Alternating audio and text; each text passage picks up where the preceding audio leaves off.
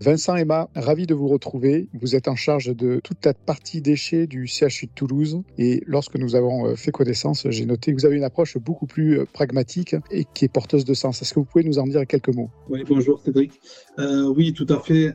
Aujourd'hui, CHU de Toulouse, au-delà d'une politique de, gestion des déchets qui est bien consolidée en l'état actuel, nous, on a une, notion un raisonnement sur les, filières de déchets. Aujourd'hui, on en compte 21 filières de déchets et des familles de déchets, c'est-à-dire qu'il en découle euh, une cinquantaine de familles de déchets bien précises. Donc c'est pour ça que nous, on a plus un raisonnement sur une filière de déchets. Typiquement, on va prendre une filière plastique qui contient des familles de plastique. On en dénombre trois et ainsi de suite, on le décline sur chaque filière. Donc nous, c'est un raisonnement, on a pris le, parti de, raisonner comme ça. J'ai certains collègues d'autres établissements qui me disent, moi j'ai 50, moi j'ai 60, moi j'ai 40, mais in fine, on ne sait pas à quoi ça correspond. Oui, parce que ainsi vous collez un peu plus à la réglementation qui, elle, ne parle pas de filière euh, bouteilles plastiques ou de euh, euh, canettes, mais qui parle de matières plastiques ou, ou de métaux, par exemple. Quelle est la perception en conséquence des, des opérateurs et des soignants sur ce sujet? C'est tout un travail d'animation qu'on réalise au quotidien, puisque l'idée, euh, c'est de, de, développer, c'est de déployer, c'est d'animer et de proposer aux équipes soignantes et autres de, un dispositif, une dynamique de tri de déchets à la source. Donc, selon les gisements qu'on peut retrouver dans un bloc ou dans une unité conventionnelle, on va proposer tout ce qu'il est possible de faire après avoir analysé le déchet qu'il génère. Et voilà, je pense que ce qui vous différencie dans l'approche euh, en termes de gestion de déchets, c'est aussi la donnée et l'analyse que vous en faites. Vous avez quelques approches assez différenciantes de, mémoire. Est-ce que vous pouvez nous en parler? Je sais que vous avez des éléments qui remontent des points de collecte, que vous suivez euh, des indicateurs un peu particuliers. Oui, tout à fait. Juste à titre d'info, on, fait une moyenne de déchets sur l'ensemble des filières entre, entre 6300 tonnes et 6400 tonnes par an. Et euh, le gros avantage, c'est que on connaît le moindre kilo généré euh, par filière, par établissement, et on va jusqu'au local déchet. C'est-à-dire qu'aujourd'hui, on associe un local déchet à un contenant, un flux, quel qu'il soit, et à la zone de regroupement sur lequel il a été posé. Du coup, ça nous permet d'avoir une quantité d'indicateurs par flux, par dynamique de tri, par gisement de déchets, puisqu'on arrive à voir où sont les gros gisements de dasserie, d'ordures ménagères, de plastique, de papier, et ainsi de suite. Et l'idée, c'est d'avoir une analyse fine, une analyse mensuelle, une analyse instantanée.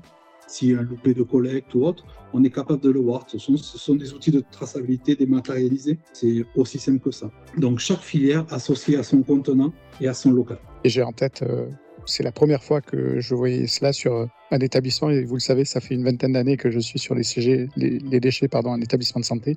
Vous suivez le taux de valorisation de vos déchets. Et c'est quand même en soi déjà une stratégie déchets totalement lisible et, performante. Tout à fait. En fait, l'idée, c'est de pouvoir se, dire, se, donner des objectifs, s'auto-challenger parce que qu'est-ce qu'on voit ces, ces quatre dernières années, globalement, sur le DASRI, qui est le nerf de la guerre, dans les établissements de santé, on était un, un taux de tri des DASRI, on était aux alentours de 22%. Aujourd'hui, en 2022, on est à 12% de DASRI sur le volume total. Et là, sur les quatre premiers mois de l'année 2023, on a 8%. Donc, tout intérêt à vraiment analyser de manière mensuelle le taux de tri du DASRI, le taux de tri des, filières en matière, en valorisation matière, qui lui nous donne aussi un, un bel indicateur, et ensuite le taux de tri sur de la valorisation énergétique. Donc du coup, ça nous permet d'afficher des données qui, sont assez parlantes et de pouvoir se challenger d'année en année. Et porteuse de sens, puisque on le sait, tout cela tient au comportement humain et le fait de comprendre ce à quoi on contribue est quand même quelque chose de décisif. Maintenant, cela fait quand même quelques années que vous accompagnez cette dynamique. Quelles sont vos perspectives aujourd'hui?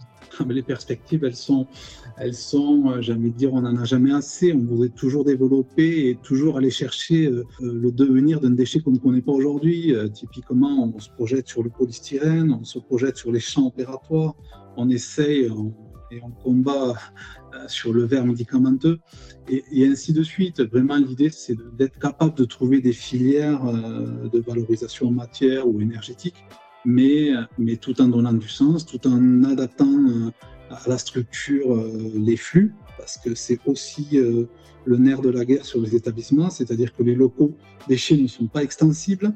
plus on trie, plus il faut de contenants, plus on trie, on multiplie les flux. Donc, euh, il faut tenir compte un peu de tous ces paramètres-là. Mais en tout cas, c'est un vrai challenge. Et puis, l'avantage, c'est que c'est qu'aujourd'hui, euh, les équipes du CHU, elles sont motivées, elles sont porteuses d'idées. Les, les, organisations internes sur une dynamique de tri dans un service, j'ai envie de dire, elles appartiennent à, à l'équipe.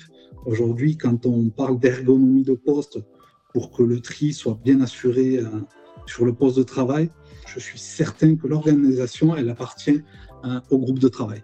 Pourquoi? Parce que d'un service à un autre, on ne travaille pas de la même manière, on ne génère pas le même déchet. On a multiples façons de, de, faire différemment, donc c'est hyper moteur et c'est hyper euh, innovant en même temps. Et inspirant, en tout cas, lorsque l'on vous écoute. Eh bien, merci beaucoup Vincent Emma pour ce partage. Avec grand plaisir.